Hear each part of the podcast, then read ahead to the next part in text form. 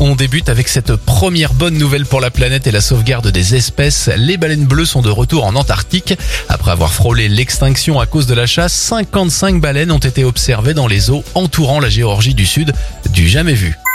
Direction 7 maintenant avec ce geste héroïque. La semaine dernière, des pompiers de la caserne locale se sont jetés dans l'eau glacée du canal pour sauver une mère et son enfant tombés à l'eau. Grâce à leur courage, la maman et son bébé de 6 mois s'en sont sortis sans séquelles. Enfin, on termine avec cette belle idée. Une entrepreneuse toulousaine a créé WatchHelp. C'est une application mobile qui accompagne les personnes présentant des troubles cognitifs comme les autistes, les trisomiques ou bien encore les malades d'Alzheimer dans leurs tâches quotidiennes. L'application favorise ainsi leur autonomie.